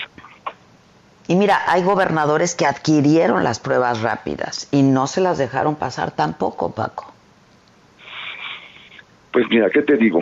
Eh, están detenidas. que la COFEPRIS eh, este, evalúe nuestra prueba, que diga que yo estoy esperanzado en que en estos en estas horas lo estén revaluando, lo vean y, vean que la prueba que estamos haciendo no es una prueba este mala, es más, se corre en la clínica Mayo, digo, la clínica Mayo tiene estándares de calidad. Y, por ejemplo, esas pruebas cuando las estaban enviando, ¿cuánto tardas, eh, cuánto tardan en tener el resultado ustedes? 48 horas. En 48 horas tienes el resultado, que son horas valiosísimas para la vida de una persona. Claro, claro. Ahora, si van a poner una nueva prueba en México, pues qué bueno que la hagan, pero que no las den. lo que queremos es tener acceso a pruebas. Sí, claro, claro, claro, lo entiendo perfecto. Oye, este, ¿cómo está la capacidad en este momento del hospital ABC para COVID? O sea, ahorita eh, realmente prácticamente no tenemos, estamos prácticamente lo que hacemos es de las altas que tenemos de un día, pues son las camas disponibles, pero pues digo, ve tú las estadísticas, ayer es el día con mayor mortalidad eh, eh, en lo que va de la pandemia. Y mayor contagio. Para que te des una idea, de las muertes que hubo en el mundo, 10% fueron mexicanos por COVID. De todas las muertes que hubo en el mundo. Ahora, dime algo, y también hemos estado escuchando, Paco, que de pronto, este, pues hay, hay, hay gente que muere y no se le realizó la prueba de COVID, entonces no, no, pues no está registrada como, como víctima de COVID-19, ¿no? Así es. Bueno, eso también es otro otro gran problema. Es, un gran problema. no tienes pruebas suficientes, pues, pues entonces, ahora, por ejemplo, van a abrir municipios que donde no hay casos. La pregunta es cuántas pruebas hubo en ese municipio. Exactamente. a lo mejor tú abres un municipio en donde tienes cero casos, pero hiciste siete pruebas. Sí, sí, sí. Ahora, también estas estadísticas que vemos todas las noches en la conferencia de salud, ¿no? Este, de las 7 de la noche, en, donde te dicen que eh, hubieron tantos contagios o cuánto porcentaje aumentó. Para ello tendrías que aplicar el mismo número de pruebas, ¿no? Todos los días tenías que aplicar un número de pruebas suficiente como para que los datos que estás teniendo, si tú haces eh, en un día, ayer había un artículo de eh, Jaime Sepúlveda muy bueno, en donde decía que el día que más pruebas se hizo en México fueron 4100. Eh, Entonces, pues lo más que puedes tener son 4100 casos nuevos, en el caso de que todas las pruebas sean positivas. ya sé que al hacer muchas pruebas es costoso, pero es la única forma de saber realmente en qué estado está tu pandemia. Sí, claro. Híjoles, qué terrible, ¿eh? qué terrible, qué terrible. Em, pues no sé, yo te decía, entiendo su grado de desesperación este, y de impotencia, ¿no? Porque ustedes son médicos y lo que quieren son salvar vidas, pues. Pues lo que queremos es ayudar. O sea, como, como dije, no queremos aplausos, no queremos porras, queremos respeto y que nos permitan trabajar. Pues sí, te entiendo perfecto. Ojalá que, pues ojalá que den luz verde, hablando de semáforos, que además no entendimos nada de los semáforos de esta mañana, pero este, pues ojalá que den luz verde para el uso de pruebas, porque estamos hablando de vidas, ¿no? Eh, Paco, te agradezco mucho, te mando un abrazo y ojalá que podamos pronto platicar. Yo he visto unas, eh, unos relatos y unas historias terribles de lo que están pasando los médicos, quienes están en la primera línea y que pues cuentan historias de terror que se están enfrentando con algo que no habían visto nunca antes, Paco. Así es, es un virus nuevo para toda la humanidad, eh, con un comportamiento muy bizarro, con un, una forma de transmisión de contagiosidad extremadamente alto, porque lo puedes contagiar siendo asintomático, lo puedes contagiar antes de tener síntomas, lo puedes contagiar después de que se te quitan los síntomas. Eh, este, pues sí, es, es una situación muy, muy eh, caótica para toda la ciencia del mundo, pero insisto, es el momento en donde deberíamos de tener mayor unión. Pues sí, yo estoy de acuerdo contigo. Paco Moreno, te mando un abrazo y te agradezco muchísimo. Gracias. Gracias a ti, Adela, que tengas buen día. Gracias. Igualmente, es, es increíble, de verdad, que estén deteniendo algo que ya probó resultado, que ya probó buen éxito, que lo están haciendo este, pero es lo mismo que nos hemos estado preguntando desde el día uno, ¿por qué no aplican pruebas? Y a mí me lo dijo el doctor Gatel, no, no vamos a aplicar pruebas de manera masiva. No sé si podamos rescatar, Víctor, ahí en cabina, este, ese fragmento de la entrevista donde me lo dijo, pues que no había necesidad, ¿no? Este, que no, que en México no estaban pensando en aplicar pruebas masivas pues sí son caras, uno, y sí, evidentemente, aumentaría el número de contagiados, sin duda. Este, Maquita, ¿cómo estás? Ay, pues aquí escuchándote. Pero bien. es que es lo mismo que hemos escuchado todo el tiempo, ¿no? Y, y, no sé si notaste el grado de desesperación del doctor Moreno, ¿no? Bueno, sí, y lo he visto vamos, este video que publicaron esta semana los médicos del ABC, por del ABC, justamente, sí, sí, sí. Donde explican de, no se trata de que si le da a mi familia, dónde vas, no hay, don, o sea, no hay donde te atienda a ti, ni a mi familia, y quizás ni a mí. Lo dicen los Los, los mismos médicos lo dicen. Nosotros somos médicos del hospital y si me da a mí o si me da mi familia, no tenemos lugar donde ser atendidos. Sí, sí, sí, muy bueno ese video de los doctores es, no Es lo que yo te comentaba el otro día, ¿no? Pues sí, este, están reconvirtiendo hospitales, hay camas, pero de nada te sirve una cama que no tiene ventilador. Sí, sí, y, lo que están queriendo es no llegar, no llegar a que el paciente llegue a la etapa de que requiera el ventilador. Y esto del plasma, yo he estado, he estado leyendo muchos artículos y de verdad ha probado muy buen éxito, caray. Lo están haciendo en muchos lugares. Bueno, eh, por ahí trascendió la nota hasta Tom Hanks, por ejemplo, que tuvo COVID.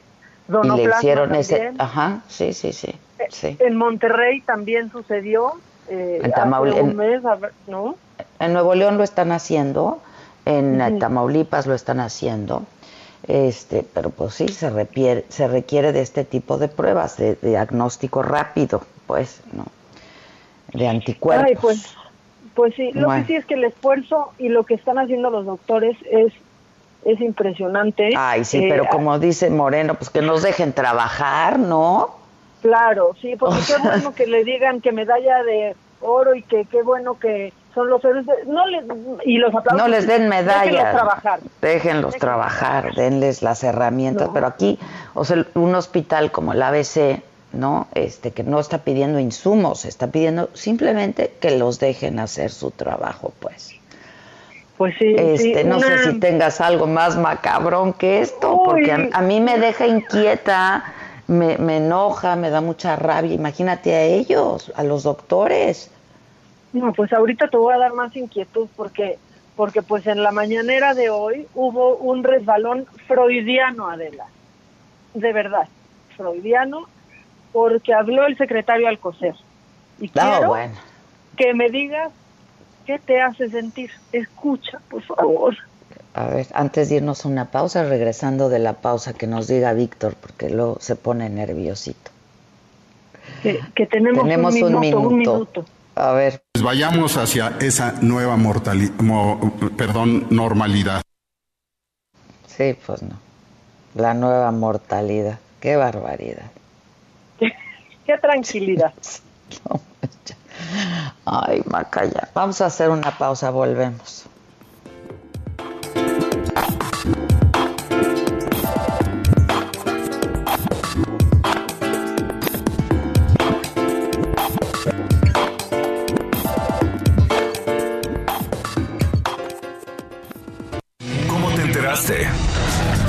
¿Dónde lo oíste? ¿Quién te lo dijo? Me lo dijo Adela. Regresamos en un momento con más de Me lo dijo Adela por Heraldo Radio. Continuamos con el estilo único y más incluyente, irónico, irreverente y abrasivo en Me lo dijo Adela por Heraldo Radio. La entrevista.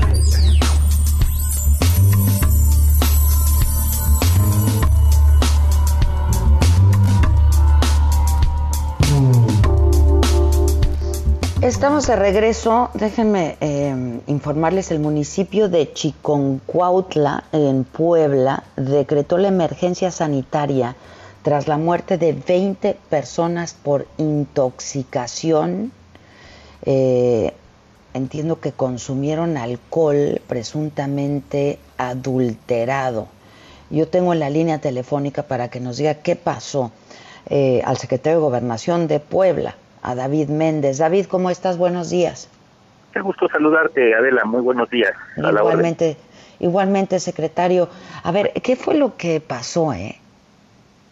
Pues mira, Adela, desde el día de ayer eh, se activaron pues todas las alertas eh, una vez que se tuvo conocimiento de que en este municipio que menciona, Chiconcuautla, eh, ubicado en la Sierra Norte del estado, se empezaron a presentar eh, distintos habitantes de tanto la cabecera como comunidades del municipio eh, con eh, malestares eh, producto de la ingesta de alcohol presuntamente adulterado, no solo, digamos, ubicado en una sola, en un solo lugar, sino que algunos de ellos, la gran mayoría, el fin de semana eh, tomaron de esta bebida en el marco de un sepelio y empezaron a registrar pues estos síntomas, malestar, pérdida de visión, eh, vómitos, eh, dolores de cabeza y en algunos casos incluso fallecimientos este, abruptos. Ya lo que fueron las jurisdicciones sanitarias empezaron a tomar cartas en el asunto, se hospitalizaron muchas personas, y eh, como ya bien mencionabas, hasta el momento tenemos el registro de ya eh, un número mayor a 20 fallecidos, ya no solo en el municipio de Chiconcuautla, sino incluso en algunos otros municipios como lo es Chignahuapan, como lo es Acatlán, también de la Sierra Norte. Eh, Protección Civil del Estado, en coordinación con Protección Civil de los municipios y la Dirección de Prevención de Riesgos Sanitarios, han estado generando ya todo un operativo con las autoridades municipales para eh, ubicar establecimientos en donde se haya podido estar eh, comercializando esta bebida, no solo para cerrarlos, para evitar que esto se siga haciendo, eh, sino incluso ya se ha incautado más de 200 litros de esta bebida. Sí, bueno, por, lo pronto para el decomiso, ¿no? Y, supongo que se está haciendo una investigación. ¿De qué bebida se trata, secretario? Es, eh, un aguardiente, eh, digamos comúnmente conocido como refino, eh, fabricado de alguna manera semi-industrial, más bien de carácter artesanal, que lo que ubica es una intoxicación, de acuerdo a los partes médicos, por metanol es lo que ha estado mm. provocando. Y ya para todo lo que es el seguimiento precisamente eh, pues eh, el tema penal que esto va a implicar la fiscalía general del estado pues ya está también generando todas las diligencias correspondientes. El día de ayer ya se llevaron a cabo estas incautaciones estos decomisos de esta bebida y el día de hoy eh, se estarán llevando a cabo cateos en donde presuntamente se tiene ubicado el origen de la producción de esta bebida. Ahora, eh, eh, pues eh, más allá de los decomisos, ¿van a hacer alguna búsqueda de, casos sospechosos? Así es, las jurisdicciones de salud ya desde el día de ayer activaron sus protocolos para ubicar en las propias comunidades en donde se están reportando las personas con estos padecimientos a más posibles afectados eh, te comentaba que un grupo importante eh, fue producto, digamos, de, la ingesta de esta bebida eh, en el marco de un sepelio, pero ya hay otros reportes que no tienen que ver con este caso de personas que acudían a eh, pues lugares donde donde lo venden y este por eso es que se hizo todo este operativo para ubicar lugares para cerrar para incautar esta bebida y fundamentalmente proteger a la población de que pudiera seguir expuesta a estarlo consumiendo. Por si faltaran problemas ahora, ¿no, David? Este, sí, lamentablemente pues, se, se, junta con el tema de la contingencia que estamos viviendo. Sí, ¿cómo, cómo lo están enfrentando en Puebla? Este, pues es un estado que ha tenido un número importante también de, de contagios y de fallecimientos, David. Así es, en el marco de la contingencia, Puebla, de acuerdo a los últimos reportes de la Federación, se ubica en el séptimo lugar dentro de las entidades con mayor número de contagios, tanto acumulados como activos. Se han estado tomando muchas eh, medidas precisamente para reforzar eh, todo lo que es el confinamiento domiciliario, el reducir la movilidad en los principales centros urbanos de la entidad. El gobernador del estado emitió la semana pasada un decreto para implantar la medida del hoy no circula eh, precisamente en estos centros urbanos y se ha estado reforzando también eh, toda la vigilancia y el diálogo pues en mercados centrales de abasto, tianguis, como centros, digamos, de riesgo eh, para pues reducir lo más posible esta esta cadena de contagio. Ya, este, han tomado ya una decisión del regreso a clases, de abrir el estado, también la economía, etcétera. Pues por lo que se anunció y de los semáforos que pues no a todos nos quedó muy claro y pero entiendo que eh, pues también los estados van a tomar sus propias decisiones, David. Así es, Adela, el gobernador del estado desde el principio de esta contingencia estableció una medida de comunicación permanente, diaria con la población a través de una conferencia de prensa en donde se va dando el seguimiento caso por caso que tenemos en el estado.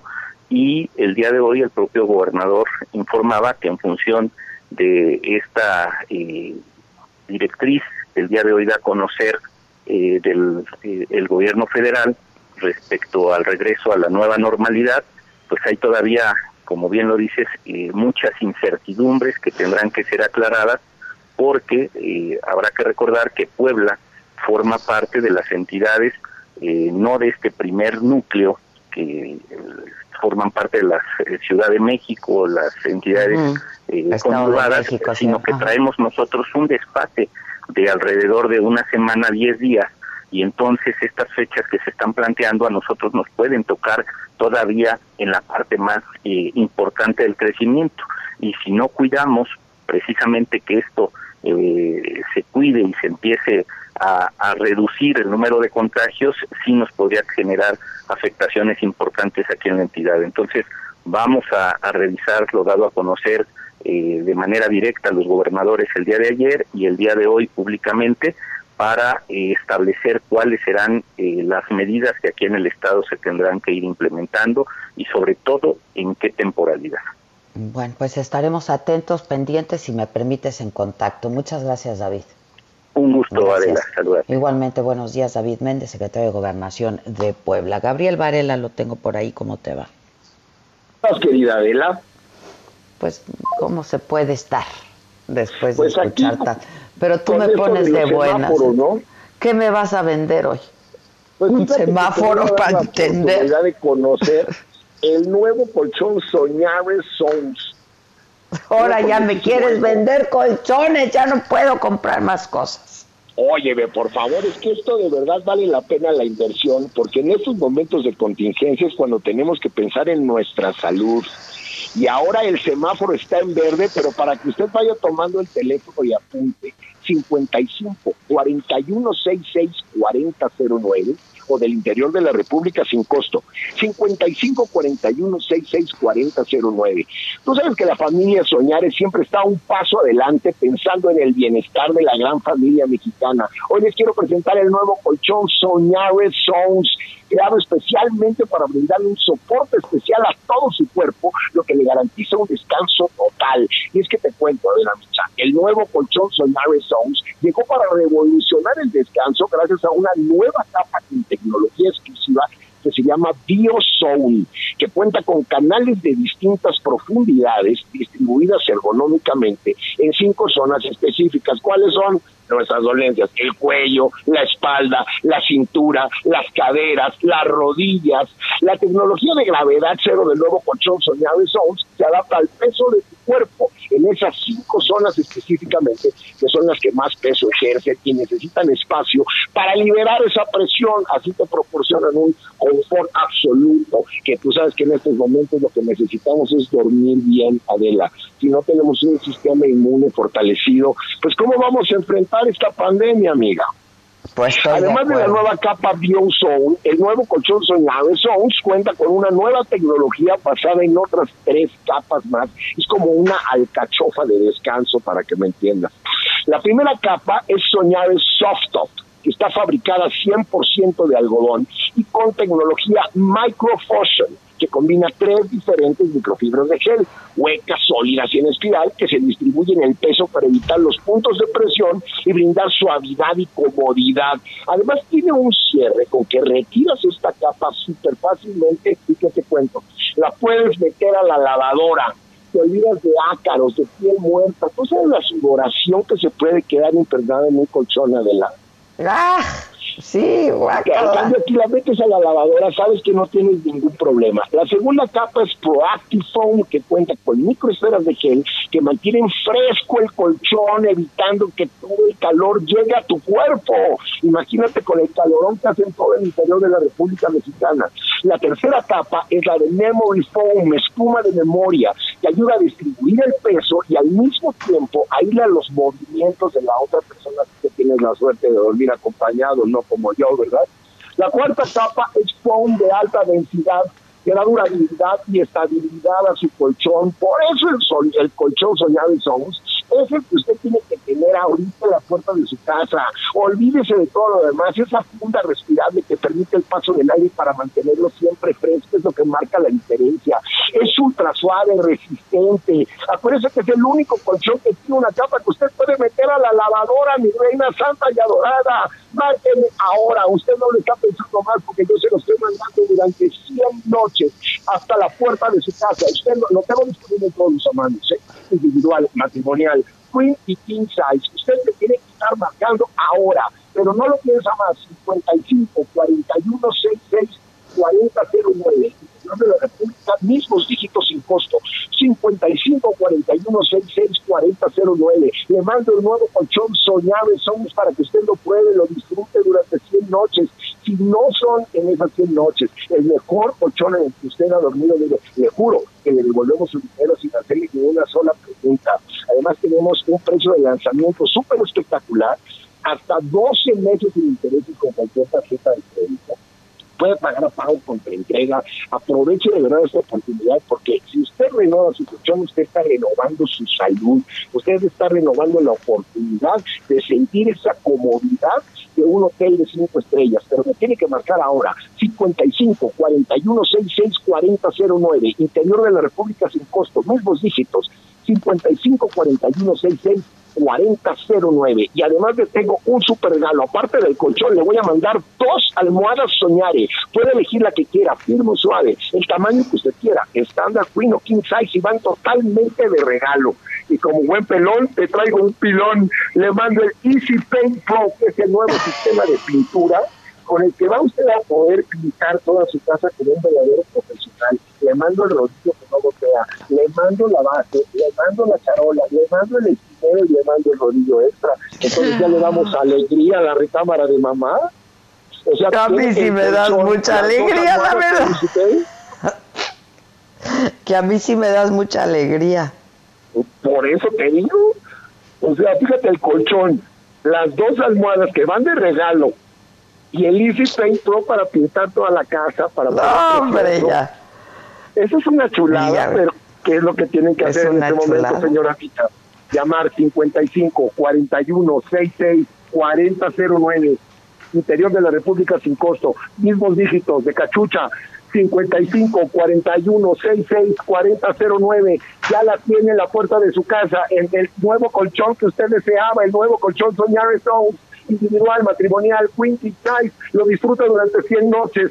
Tiene dos almohadas de regalo y aparte el Easy Paint Pro para que pinte las paredes de la casa. Ok, ya, lo compro. 55 41 66 4009. Ya estás. Gracias, Varela. Te amo, Adela, bye. Un beso, gracias, bye. Mamaquita. Ay, Dios mío, el pelón del pilón. es lo máximo ese güey. Está muy chistoso. Está muy chistoso. Sí está, la verdad, la, la verdad que sí. Oye. La verdad que sí. ¿Quieres el pilón del macabrón? Por favor, mamáquita. Bueno, seguramente, seguramente escuchaste de lo que pasó con algunos pobladores de Zitácuaro que pues se hizo viral esta noticia falsa de que estaban gente esparciendo el virus cuando en realidad estaban sanitizando. Sí, ayer dimos la nota, sí, sí, sí. Casi los linchan, sí, sí, sí. Casi los linchan, pero Adela, este video es una joya de la gente que estaba ahí protestando y te vas a reír y necesitamos reírnos aunque sea de estas cosas. Ahí te va. Ya ves, bien. Le hicimos una atenta invitación al alcalde de aquí de Zitácuaro. Nos tomó el pelo. Se le hizo una invitación a las doce y media. No vino, señores. Se le volvió a tomar una invitación por la tarde y no vino, señores. Entonces, ¿de qué se trata? ¿Somos sus tontos o no? Sí. No, señores.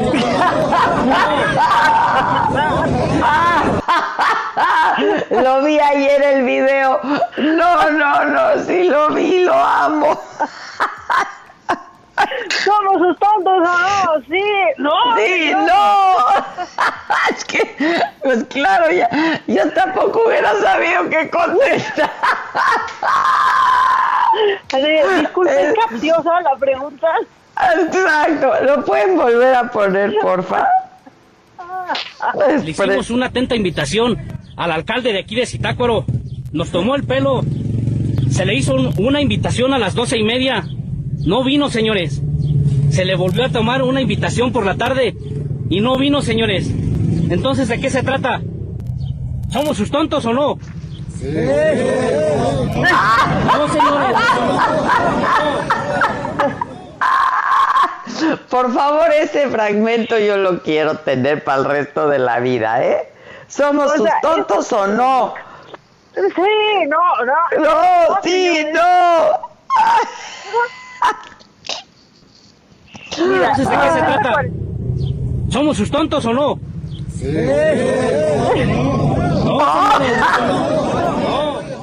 No, señores. Es de mis videos favoritos de la cuarentena. Entre este y el de, de qué testículo a qué testículo van, van empatados. Ah, ese, también yo lo adoro, ese testículo a testículo, lo adoro. Ay, Adela, no. Bueno, y te voy a seguir poniendo de buenas para que cerremos pues como con, con broche de oro.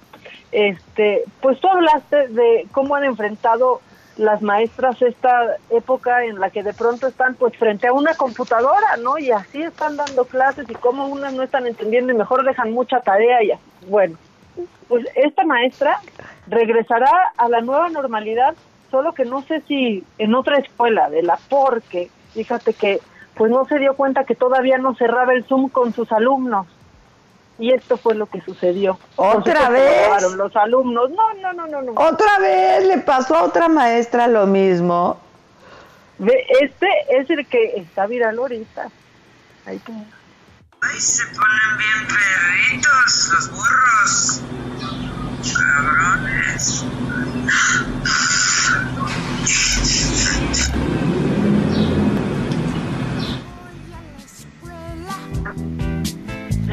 Pero eso ya lo habíamos tenido, ¿no? No, este no. Ah, entonces yo lo vi. Pero se ponen bien perritos los burros. híjole. Sí, yo ya lo había visto. ¿Qué es eso? Se ponen bien perritos los burros. Yo ya lo había visto eso. Híjole, yo no lo había visto y también me encantó. Y luego todavía nos da tiempo de este, porque este no me encantó tanto. Este no me encantó tanto no me puso tan de buenas, pero pues tampoco estaba muy de buenas Donald Trump, porque viste cómo interrumpió su conferencia de prensa. Una, una reportera de la, evidentemente con rasgos asiáticos, estaba en la conferencia y hace esta pregunta a Donald Trump. Uh, yeah, go ahead, please. said many times that the U.S. is doing far better than any other country when it comes to testing. Yes. Why does that matter? Why is this a global competition to you if everyday Americans are still losing their lives and we're still seeing more cases every day? Well, they're losing their lives everywhere in the world. And maybe that's a question you should ask China. Don't ask me, ask China that question, okay? When you ask them that question, you may get a very unusual answer. Yes, behind you, please. Sir, why are you saying that to me specifically? I'm telling you. I'm not saying it specifically to anybody. I'm saying it to anybody that would ask a nasty question That's like that. That's not a nasty Please question. go ahead. Why does it matter? Okay, uh, anybody else? Please, go ahead in the back. Ay, sí, es que también lo había visto. Aquita, la, la reportera es asiática. Sí, claro, y por eso... Y entonces ella se siente aludida, claro, cuando le dice, pues pregúntale a China, ¿no? Pues que este, aparte sí lo hizo, bueno, es Trump. Yo sí, yo sí pienso que lo hizo con, pues no, o sea, a sabiendas ah, no, claro. lo iba a causar. No, no, y luego después de eso ya agarró y se largó. O sea, sí, sí. ya no contestó nada y agarró y se fue y pues es Trump que te dijo. Agarró sus cositas, se fue, oye Adela, yo quiero que nos unamos porque fíjate que, que un expresidente dice que le está pasando muy mal. Han dado muy calladito, por lo menos en Twitter, pero dio una entrevista a Vicente Fox y dice que difícilmente tiene para comer a esa. Después de la presidencia, forradísimo. Dos o tres veces más rico de cómo llegó. ¿Qué usted responde a eso? que ahorita difícilmente tengo para comer. Yo no le he roblado un centavo a nadie. Yo he hecho mi eh, patrimonio con trabajo, sí con una herencia de mi padre que me heredó bienes aquí en el rancho. A los nueve hermanos nos dividió la herencia. Hemos trabajado desde los seis, siete años. Yo trabajo aquí en el rancho. Hemos logrado salir adelante, la familia, los hermanos, tu servidor Aquí no hay riqueza ni hay dinero escondido y cualquiera que le busque no lo va a encontrar. Yo vivo prácticamente al día, todo mi dinero lo he metido a las fundaciones, todo el dinero que he ganado con conferencias que he dado, que llegué a cobrar hasta 200 mil dólares en algunas conferencias, como cobra hoy los Obama o cobran los Clinton. Afortunadamente tuve esa ventaja. Cada centavo de ese ingreso lo doné a las fundaciones. Ahí están en Centro Fox, en Vamos México, en Crisma, con instituciones que sirven a decenas de miles de gente pobre, de gente necesitada. Hacemos sillas de ruedas por miles, donamos sillas de ruedas que, que logramos los fondeos para poderlas donar Atendemos, como ya señalé, a 240 personas con discapacidad. Híjole, está bien que aclare, pero de eso vivo casi al día, difícilmente tengo para comer. Que no manche, que no diga esas cosas, caramba. Ya vamos a tocar el violín difícilmente, sí, no, aparte hay gente que sí difícilmente tiene para comer, y más ahora. No, de veras, yo no sé qué les pasa a estos personajes públicos. No, no, es que, perdón, pero tiran pa'l monte, o sea, difícil tengo para, difícilmente tengo para comer, pero he cobrado hasta 200 mil dólares, pero heredé un rancho. No, sí. no, sí, sí, mira, yo no entiendo tu problema, en serio. Sí, está cañón. ¿Tienes alguna llamada por ahí? Tienes un minuto.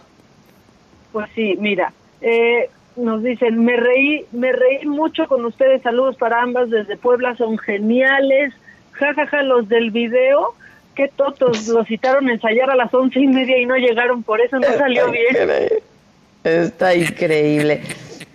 ¿Te parece que nos eh. despidamos con el sí o no? Por favor. Sí, mañana leemos la... Sí. Sí, no, sí o no, sí, no. Bueno, gracias a todos. Nos vamos con esto. Los quiero mucho a todo mi equipo. Gracias este, y a todos ustedes quienes nos escuchan cada día. Gracias también. Mañana 10 de la mañana, en punto. Le hicimos una atenta invitación al alcalde de aquí de Zitácuaro. Nos tomó el pelo. Se le hizo una invitación a las doce y media. No vino, señores. Se le volvió a tomar una invitación por la tarde y no vino, señores. Entonces, ¿de qué se trata? ¿Somos sus tontos o no? Esto fue me lo dijo Adela. Con Adela Micha. ¿Cómo te enteraste? ¿Dónde la oíste? ¿Quién te lo dijo? Me lo dijo Adela por Heraldo Radio, donde la H suena y ahora también se escucha. Una estación de Heraldo Media.